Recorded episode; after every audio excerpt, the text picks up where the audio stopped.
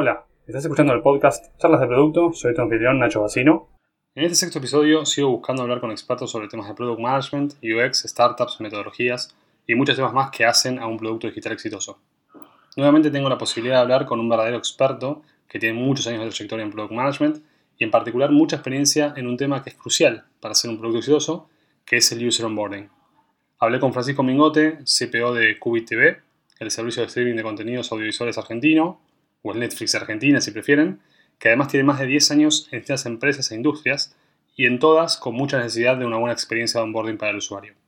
Les recuerdo que pueden ver detalles de este episodio y todos los links de lo que mencionamos en productosdigitalesganadores.com barra episodio 6 o en barra podcast ver todos los episodios. Y también si aún no lo hicieron pueden suscribirse al podcast en iTunes. Espero que disfruten nuestras charlas tanto como yo. Hola Fran, ¿cómo estás? Hola Nacho, muy bien, ¿y vos? Bien, bien, todo bien, por suerte. Eh, te quiero agradecer profundamente por, por tomarte el tiempo para, compartir tus conocimientos conmigo y con, los que escuchan esto. Por favor, es un gusto, eh, al igual que vos, es lo que nos gusta hacer, así que no hay ninguna molestia, eh, me, gusta, me gusta hacerlo.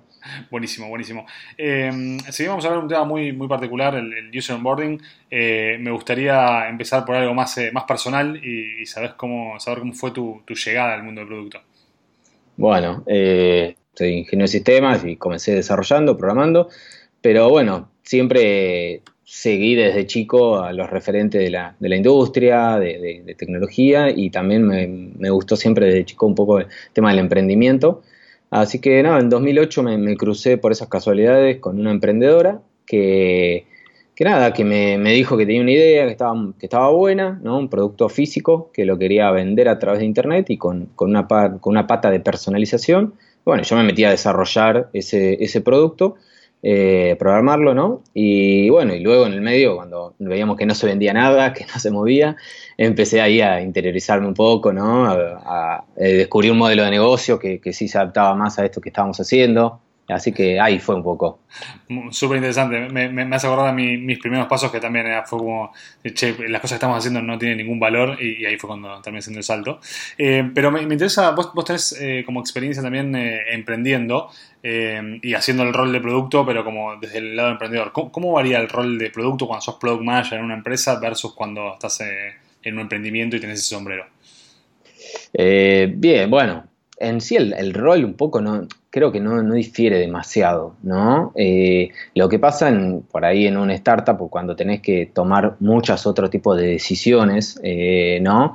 Que por ahí tienes cosas interesantes y cosas no tanto, tienes cosas a favor que, bueno, conoces mucho más eh, de lleno la, visión de la empresa, de, en mi caso con startup con inversiones, el, nada, el podés conocer muy bien al, a, todo el, a todo el board, eh, la opinión de cada uno que tiene, hacia dónde quiere dirigir, cuál es el objetivo final que tienen.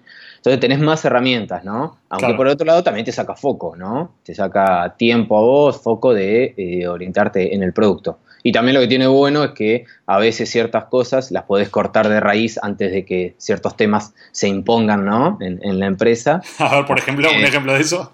No, un ejemplo de eso, por ejemplo, eh, nosotros queríamos ser una, empresa reconocida como una empresa que, sea evaluada por su asset tecnológico, ¿no? Ajá. Y bueno, y uno de los, tanto uno de los, de los, de los management como, como del, del directorio, de los, de los inversionistas, eh, le, veía también una beta mucho a ser como una agencia también de marketing, ¿no? Entonces, nada, por ahí ya, ¿viste? cuando empezaron a contratar mucha gente allá en Brasil, donde se hacía más una parte comercial y demás, eh, ahí ya, bueno, pudimos frenarlo, ¿no? Con el resto y, entender un poco que no, no era por ese lado.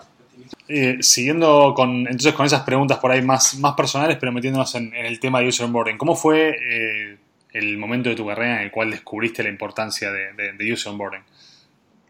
Mira, creo que el primer lugar o el primer momento fue, fue en Bostu, eh, que hacíamos juegos sociales, bueno, también estabas, eh, con los tutoriales, ¿no? Nosotros medíamos mucho, me acuerdo, eh, cuando era el momento, al menos en los juegos que yo me tocó estar, cuando era el momento de, esa primer compra, si bien era un modelo de negocio freemium, ¿no? Donde yo lo podía empezar a jugar, estaba bueno que encuentre el valor, que se enganche con ese juego lo antes posible, porque después de eso, o porque no lo dejabas avanzar en el juego, o porque le dabas cosas extras adicionales, ahí empezaba a realizar su compra.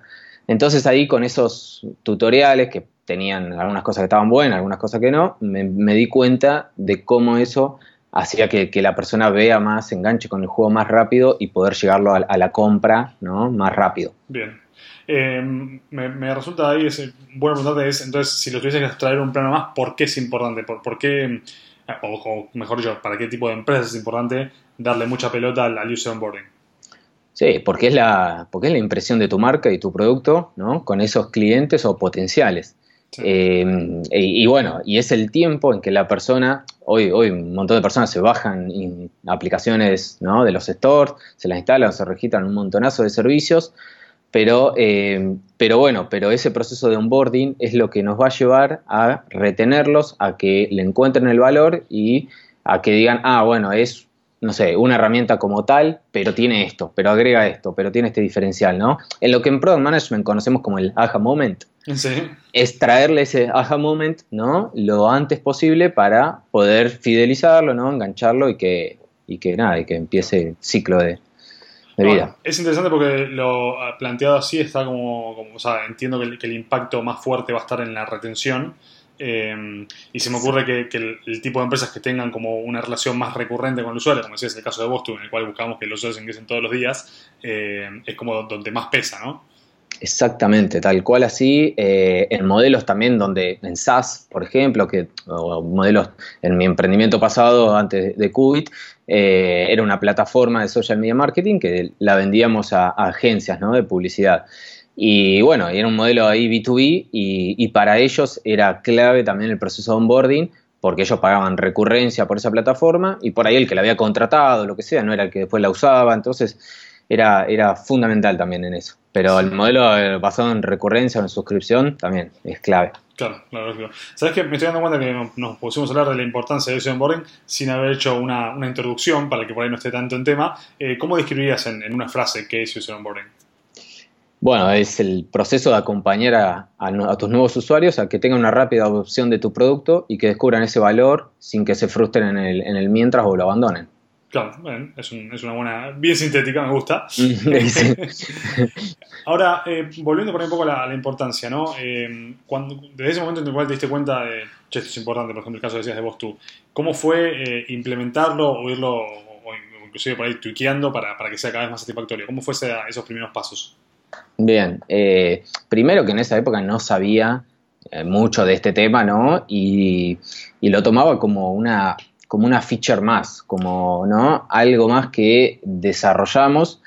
Eh, en Boston no, no, fue tan, tan por ahí tedioso o complicado, pero sí en, en, en, la startup anterior, en esta plataforma, porque hicimos algo muy grande, ¿no? Para lo que era el onboarding, con mensajes, con comunicaciones por diferentes vías con los usuarios, todo desarrollado por nosotros, cuando después me di cuenta que había varias empresas que me solucionaban todo eso y nada, y se dedicaban a eso y me daban nada, la flexibilidad de poder cambiarlo cuando quería, poder hacer A-B testing, ¿no? Cosas que yo perdí muchísimo tiempo desarrollando lo interno. Sí, ahora eh, me quedé con algo que dijiste, que, en definitiva, por ahí volviendo al ejemplo de vos tú, eh, el usuario va a ingresar a tu plataforma, lo llames vos user onboarding o no, va a ocurrir. Con lo cual es interesante porque en definitiva es, hay gente que por ahí sin este nombre, igual, digo, en definitiva termina siendo la primera experiencia del usuario. Sí, sí, totalmente, exactamente. Siempre va a pasar por ahí, siempre se va a descubrir la primera vez que hable una plataforma, entre que le mostrás una, pantalla o algo cerrado al estilo, no sé, Netflix, que no te muestra todavía el catálogo, que no te muestra nada, que no te engancha, pero donde tiene ya un reconocimiento de marca muy importante que, te hace que esas barreras, ¿no? De poner una tarjeta de crédito, de, dejar tus datos personales, la sortees. Pero otro que está arrancando o en otro estadio eh, necesita ver cómo, cómo, cómo cómo tratarlo al usuario en ese momento, porque si no va a tener un abandono o una poca conversión luego, ¿no? Eh, muy grande. Eh, volviendo un poco al ejemplo que me decías antes de, haberlo construido todos ustedes, me, me super da el pie para, preguntarte bien profundo en, cómo fueron, cómo fuiste tomando esas decisiones de, qué implementar, ¿no? Me dijiste me daste muchos mensajes por muchos canales distintos y demás. ¿Cómo fue el proceso desde el punto de vista de, de product management de decidir, che, estos son los mejores canales o las mejores comunicaciones que podemos hacer en cada instancia? Bien, bien, un poco por, eh, entendiendo, ¿no? Eh, primero, bueno, un poco los números, sabiendo cuáles eran las cosas claves que nosotros necesitábamos para que el usuario luego se quede en, ese, en esa plataforma, ¿no? Y no se dé de baja. Por ejemplo, necesitábamos en ese momento uno de los puntos clave que necesitamos que lo haga en esa primera sesión mismo la persona, eh, cuando, cuando contrataba el servicio, era que conecte con todas sus redes sociales, ¿no? Conecte con su cuenta de, de Facebook, de Instagram, Twitter, etcétera, etcétera. Ahí ya la plataforma podía empezar a nutrirse de información de sus cuentas ¿no? y la persona podía empezar a, utilizarla. Pero bueno, nada, eh, entonces para, para, eso, bueno, vimos que el, canal en ese momento, nada, era eh, un in-app message, ¿no? Y guiarlo por ahí, no, no sacándole el que no se distraiga, no se vaya de foco con otras funcionalidades, con otras ¿no? con otras cosas de la plataforma y orientarlo a que, a que logremos eso lo antes posible.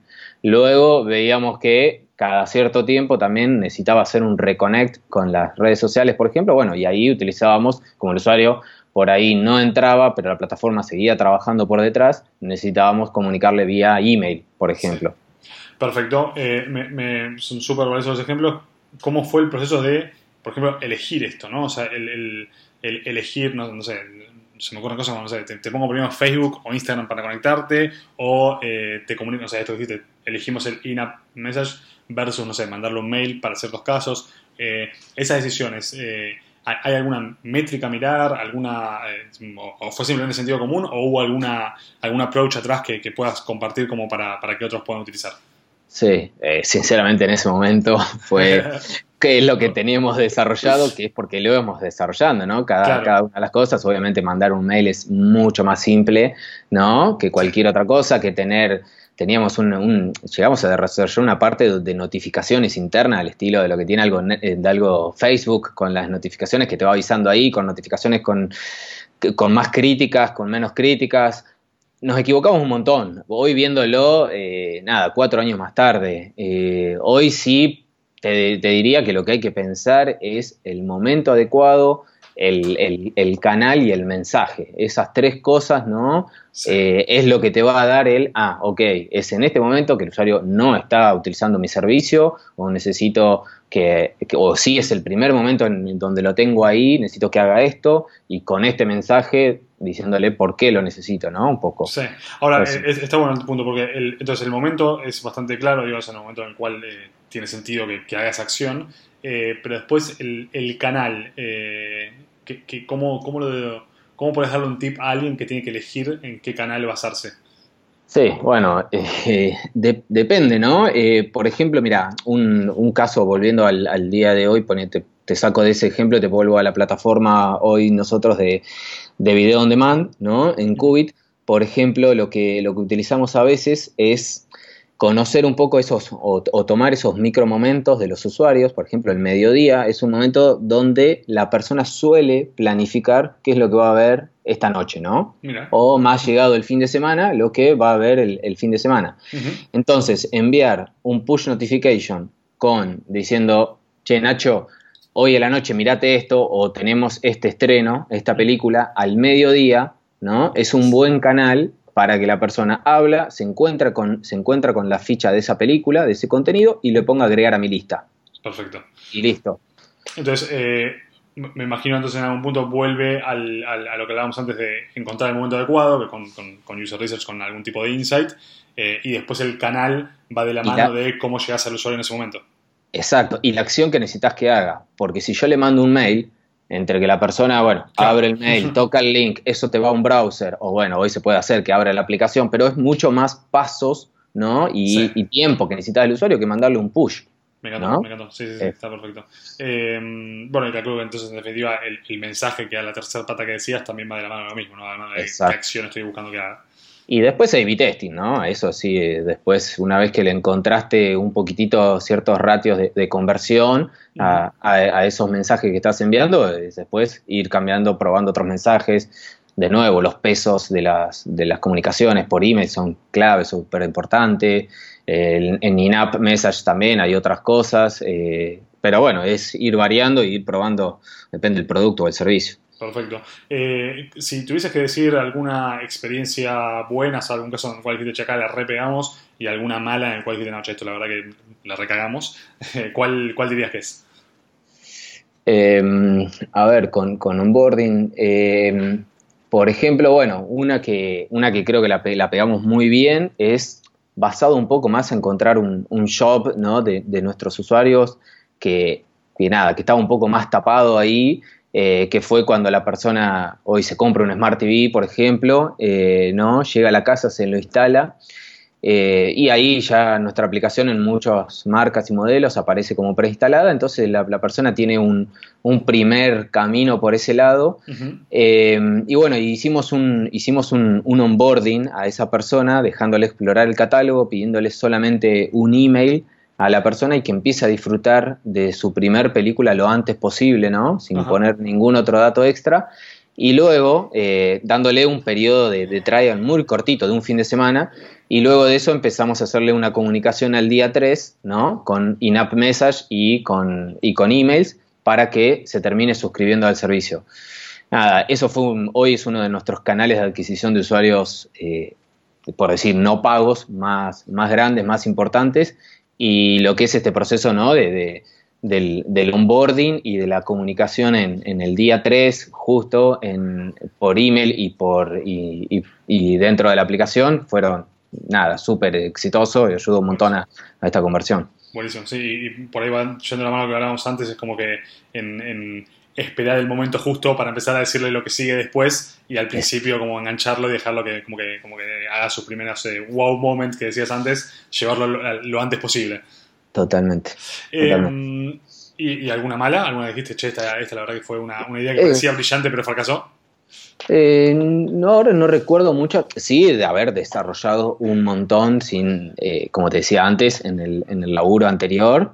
Eso sí, creo que gastamos un montón de esfuerzo cuando todavía el, el producto no había alcanzado ¿no? ese, ese product market fit, ¿no? No, no teníamos todavía resuelto otras cuestiones y, y, estábamos invirtiendo un montón de tiempo en eso.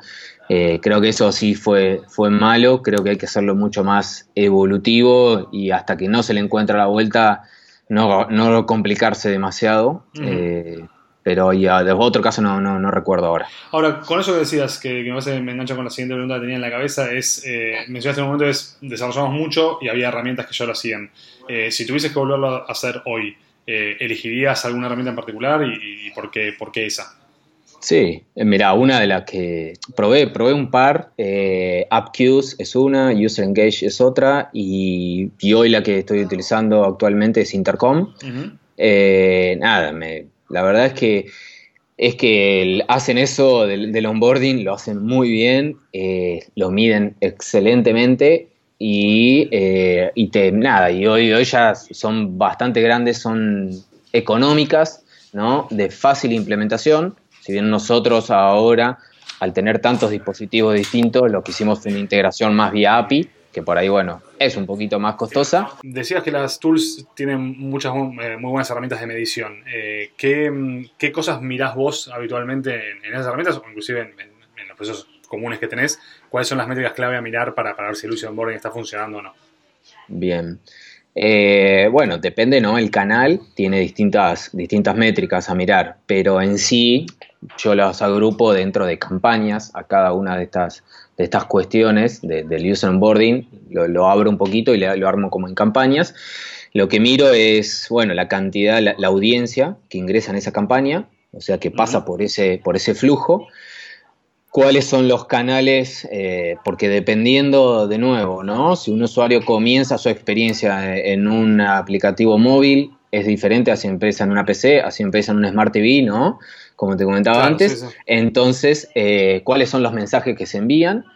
¿Cuál es la apertura de ese mensaje? En el caso de algunos que tienen apertura, otros como que ya se, se preabren solo. Después, ¿cuál es, em, cuál es el porcentaje de, de conversión, de hit que, eso me, genera, ¿no? Ese mensaje y si tiene más de uno, la conversión total de la campaña.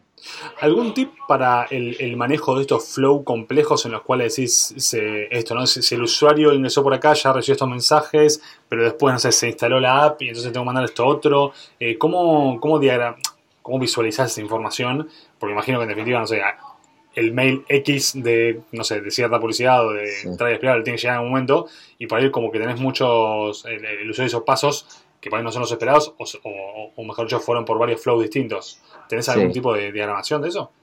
No, básicamente algo que hay como cada en Intercom lo que nosotros hacemos es nutrirlo de mucha información del usuario, ¿no? Muchos atributos, por ejemplo, nada, de con qué medio de pago está pagando, eh, si tiene más de un perfil en su cuenta o no, qué dispositivo utiliza, un montón de cuestiones y eventos, ¿no? Entonces, con toda esa información, como por ejemplo cuántas sesiones tiene, con toda esa información podés ir analizando o viendo cuál es el momento adecuado para no invadirlo, no spamearlo, ¿no? ¿Cuántos contactos tuviste con él?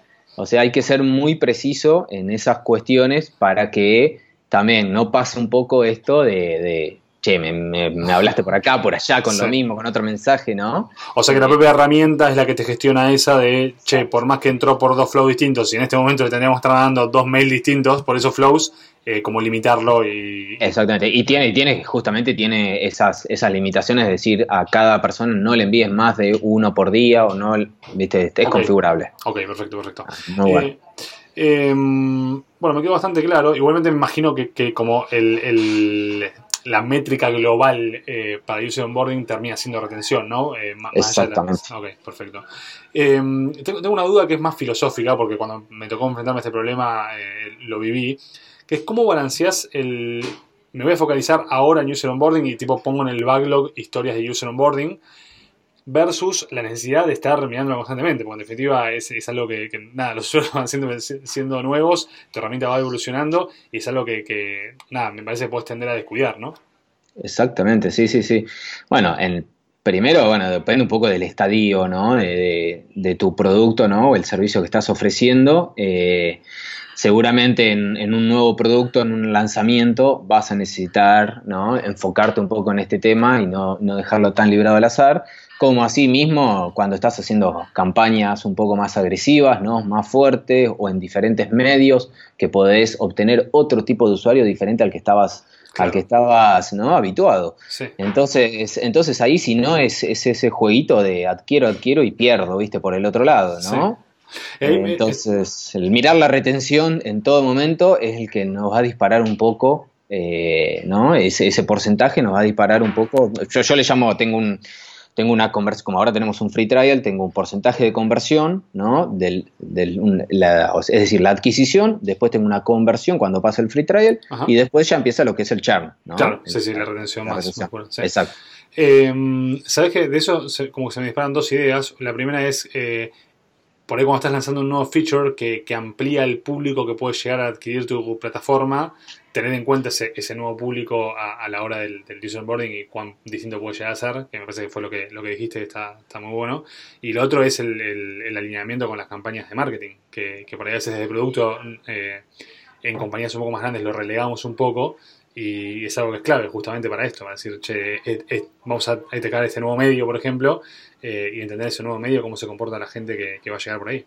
Exactamente, exactamente. Mira, justamente nosotros también tenemos un par de, partnerships con, bancos, ¿no? Y bueno, y ellos le, hacen como, le, brindan el servicio también eh, como un valor agregado y entonces ese, esa persona recibió otra información del producto diferente al que está en tu landing page, entró como por otro canal, todo, entonces tiene que tener un tratamiento un poco particular, ¿no? Y también por ahí más de la mano con el partnership eh, que vos hiciste con esa empresa. Eh, entonces, para que luego esa persona tenga una buena retención, consuma tu producto y demás, eh, es clave, ¿no? hablarle o contarle las cosas de, por ahí de otra manera. Sí, sí, 10 puntos. Em, ¿Sabes qué? Me, quedé pensando en lo de, lo de Intercom que hablamos antes. Eh, fuera de la herramienta propia de, los mensajes de, comunicación, ¿hay alguna otra herramienta que sea importante para el user onboarding? Eh, sí, bueno, mira, un poco las otras eh, ofrecen, te mencioné dos más, User Engage y AppQs, que también esas están un poco más orientadas a, por ahí estos tutoriales o walkthroughs ¿no? de, las aplicaciones que te permiten eh, hacer como hacer como eso, esos pasos o, esa, o ir diciendo al usuario, bueno, hace clic acá para terminar esta configuración, necesitas poner esto. Esos es otras cuestiones que por ahí Intercom no te las, no te las da tan bien resuelta y que, y que depende de la complejidad de, tu, de tu producto, ¿no? Eh, necesitarías complementarlo por ahí. Claro, sí, sí, lo entiendo.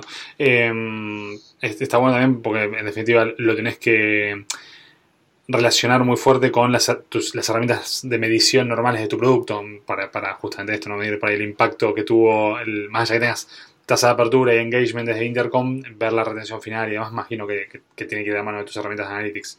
Exacto, es que, es que la retención, en nuestro caso con Intercom, eh, nosotros lo que hacemos es mandarle un evento cada vez que ocurre el goal y eso lo manda a nuestra plataforma. Okay, Entonces nosotros lo tenemos medido por ese lado y bueno, y después nosotros se lo informamos a Intercom. Claro, sí, sí, está, está buenísimo. Eh, fuera de, digamos, de las tools propias de software, digamos, ¿no? ¿Hay alguien que esté metiendo en el tema? ¿Tenés algún libro u otro tipo de recurso para, recomendarle, para, empaparse más en, lo que es user onboarding y cómo hacerlo bien?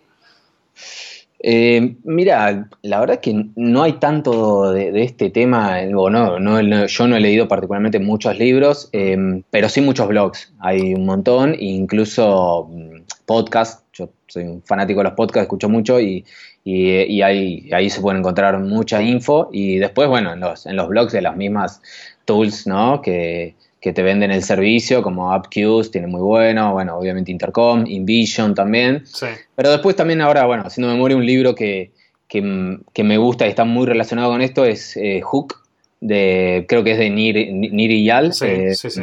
¿no? que trata un poco sobre, el, sobre la formación de hábito ¿no? en un producto eh, está muy relacionado, muy vinculado con, este tema. Buenísimo, buenísimo. Vamos a, dejarlo para, para los que estén eh, tratando de empezar. y además está bueno porque el hook tiene abarca product management, o mejor dicho, abarca cosas que son irrelevantes para product management más amplias. O sea, es como que es súper crítico para, para, para, la primera parte, para el user onboarding, pero también es súper crítico lo que, los, los, temas que toca para la recurrencia en el tiempo. Exacto, sí, sí. Es muy buen libro. Eh, mira, ¿hay algún otro consejo que puedas dar sobre el onboarding que no esté reflejado en estas preguntas que hice? Porque yo obviamente no soy un experto en el tema y fueron estas las preguntas que se me fueron ocurriendo, pero no sé si hay alguna otra cosa que no hayamos cubierto que os digas esto por ahí es relevante. No, tratar de no ser invasivo, tratar de, ¿no? de que esos por ahí, en el caso de que alguno necesita hacerlo como un tutorial, explicando algo que no sea que no sea algo, algo invasivo, algo que, la persona lo sienta más natural, que le, que le, vea el valor a eso que está aprendiendo y no sea un, skip, skip, skip, ¿no? Eh, o sea, eso también es algo importante. Eh, nada, que solamente hagamos lo que realmente creemos que es valioso para traer ese aha moment, ¿no? Lo antes posible y no hagamos un onboarding de toda nuestra plataforma que no tiene sentido y va a ser algo más frustrante para el usuario. Eh, que lo hagamos contextual, eso es clave, lo hablamos varias veces, de contextual, el, momento, ¿no? No tratar de, meter todo al inicio. Eh, y nada, y después eh, depende mucho cada, cada, cada producto, ¿no? lo que hay que hacer y que otra recomendación es que utilicen mucho A-B testing antes de descartar algo o, ¿no? o decir, no, esto no lo están agarrando por este lado, lo que sea.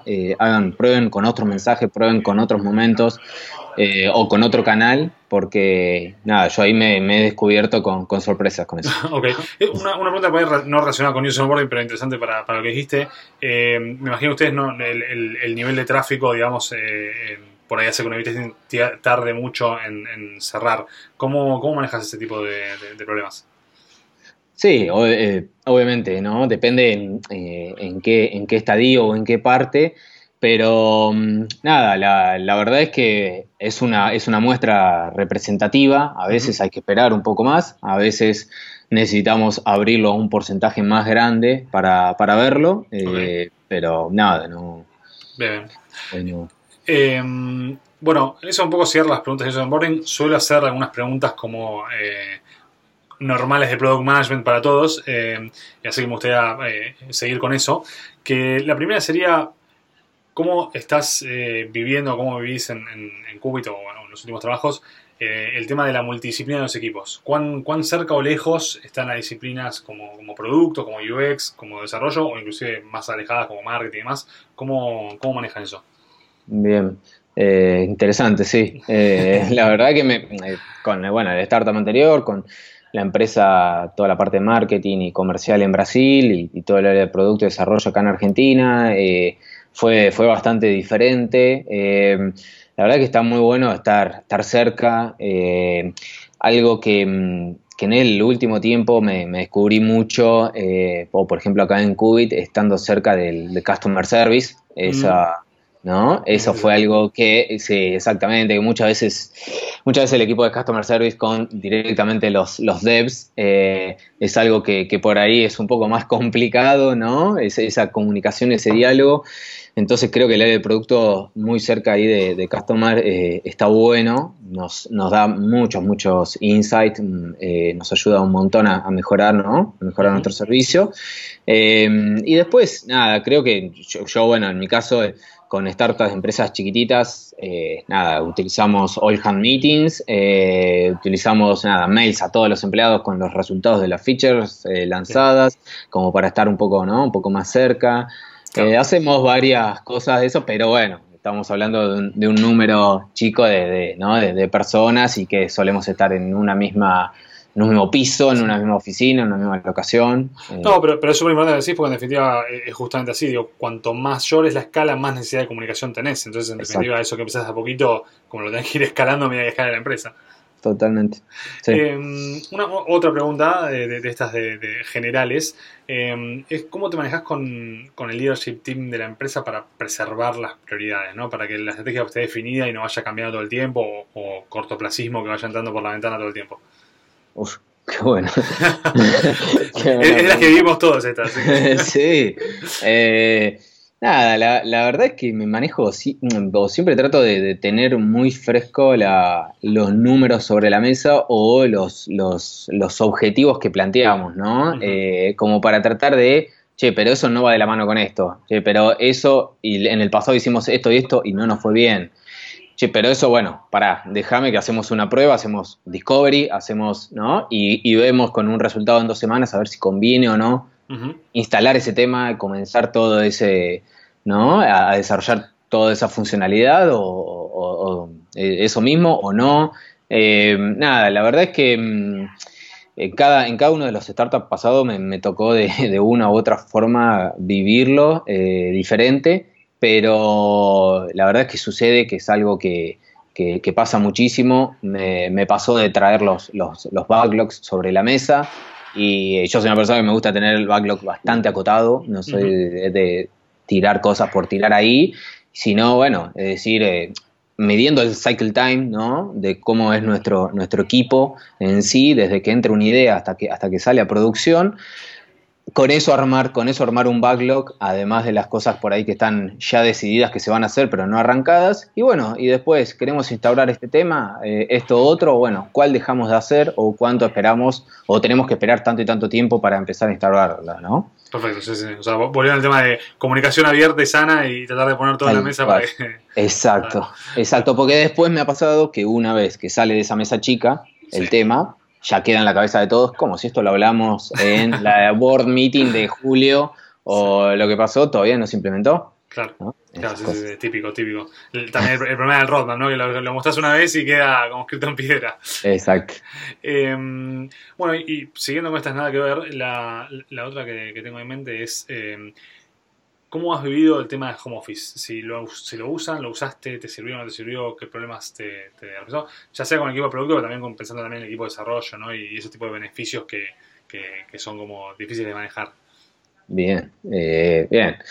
Eh, y sí, la verdad que sobre todo en, el startup anterior, donde eso era una herramienta para la contratación, ¿no? Que lo podía usar, me sirvió bastante, me sirvió bastante, eh, pero lo, vas aprendiendo. Yo creo que pasa mucho, ¿no?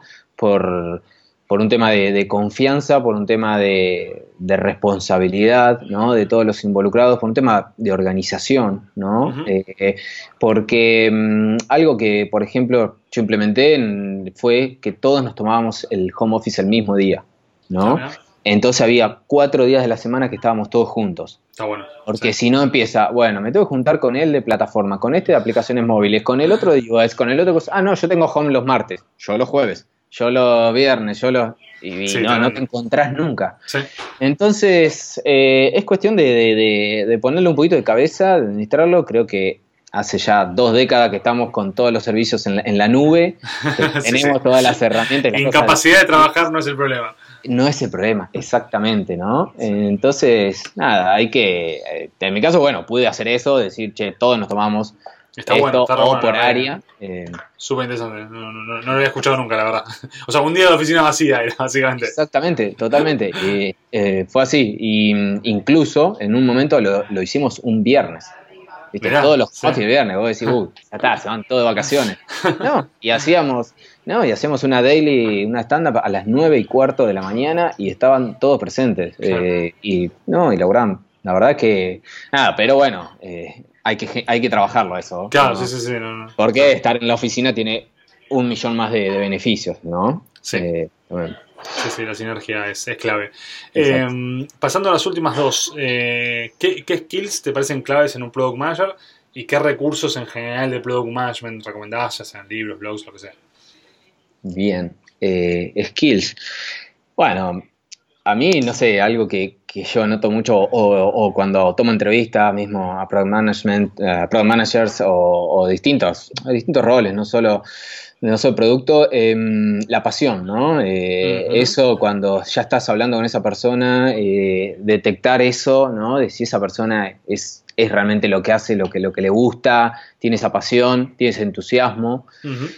Eh, que tenga buena comunicación eh, es clave, ¿no? Me ha pasado de tener muy buenas personas del producto, pero con mala comunicación, mala redacción y que luego terminaba teniendo una repercusión importante. Eh, y que tenga otra cosa que a mí me parece muy valiosa, que por ahí esto con las personas que tienen background técnico un poco más fácil, pero que tenga un enfoque hacia ciertas, o que tenga conocimiento de ciertas herramientas, eh, no sé, SQL, Google Tag Manager, eh, herramientas de explotación de, datos, Analytics, Amplitude, que tenga una orientación analítica también, eh, un, foco, un enfoque hacia los números, me parece que, está, que está bueno. Buenísimo, buenísimo. Y bueno, justamente recursos como para, aprender esos skills o, recursos en general de Product Management. Bien, eh, nada, yo suelo recomendar podcast, eh, que es algo que, a mí me viene gustando mucho, eh, justamente ahora lo que estamos haciendo. Master of Scale de Ray Hoffman, el cofundador de LinkedIn, nada, tiene unos, unos, podcasts tan, tan buenísimos. Inside, están buenos, Inside Intercom, está bueno. Eh, nada, de libros, eh, está, puedo mencionar un millón, pero no sé, me parece que este que hablamos hoy, Hook, eh, que ahora se me vino a la cabeza, está bueno para que, para que lo lean. Y después más orientado por ahí a, lo que es un poco metodologías de trabajo, de desarrollo, el de Popendick, ¿cómo se llama? Leading Lean Software Development, ah, está muy bueno ese libro, lo leí un par de veces y me parece que me aportó bastante. Eh, nada, eso me parece que son unos buenos recursos. Es una buena recomendación, muy buena. Eh, te, cedo la palabra para que quieras decir algún mensaje final o algo que quieras eh, transmitir. Bien. No, nada, agradecerte principalmente a vos por, por esto que haces, no, no por este podcast particularmente conmigo, sino por lo que haces a la, comunidad, a lo que es la industria esta o el rol este de, de product management que cada vez crece más y se hace más, más valioso, sobre todo en los productos digitales, creo. Eh, nada, porque está buenísimo, yo eh, leo mucho lo, que publicás, lo que haces y gente como, como vos, la verdad que aporta mucho y nada, agradecerte por eso, básicamente. Me vas a poner colorado, así que decir que la gente no lo ve esto. No, lo ve. Pero bueno, Fran, eh, de vuelta, un millón de gracias por tu, por tu tiempo y por aportar esta, esta idea loca de hacer entrevistas con expertos. Así que nada, creo que fue súper valioso lo que conversamos y, espero que, muchos puedan aprovecharlo. Bueno, muchas gracias. Saludos. Bueno, espero que les haya gustado mi conversación con Francisco Mingote, CPO de QB TV, sobre User Onboarding, con los detalles de cómo hacerlo bien, qué herramientas usar, cómo optimizarlo y mucho más. Recuerden que pueden ver el detalle de este episodio y todos los links que mencionamos en productosdigitalesganadores.com barra episodio 6 o en barra podcast ver todos los episodios. Y como siempre, si les gustó, agradezco si lo pueden compartir. Recuerden que lo más difícil de hablar de producto es encontrar gente con ganas de hablar de producto. Así que si tienen compañeros, colegas, eh, está buenísimo que le puedan compartir este material si les parece útil. Y además, si aún no lo hicieron, me gustaría que se suscriban a newsletter en productosdigitalesganadores.com, donde en general cada 15 días publico nuevos artículos episodios del podcast, cualquier tipo de información que sepa que les pueda ayudar a hacer más y mejores productos digitales. Así que nos vemos en la próxima. Gracias.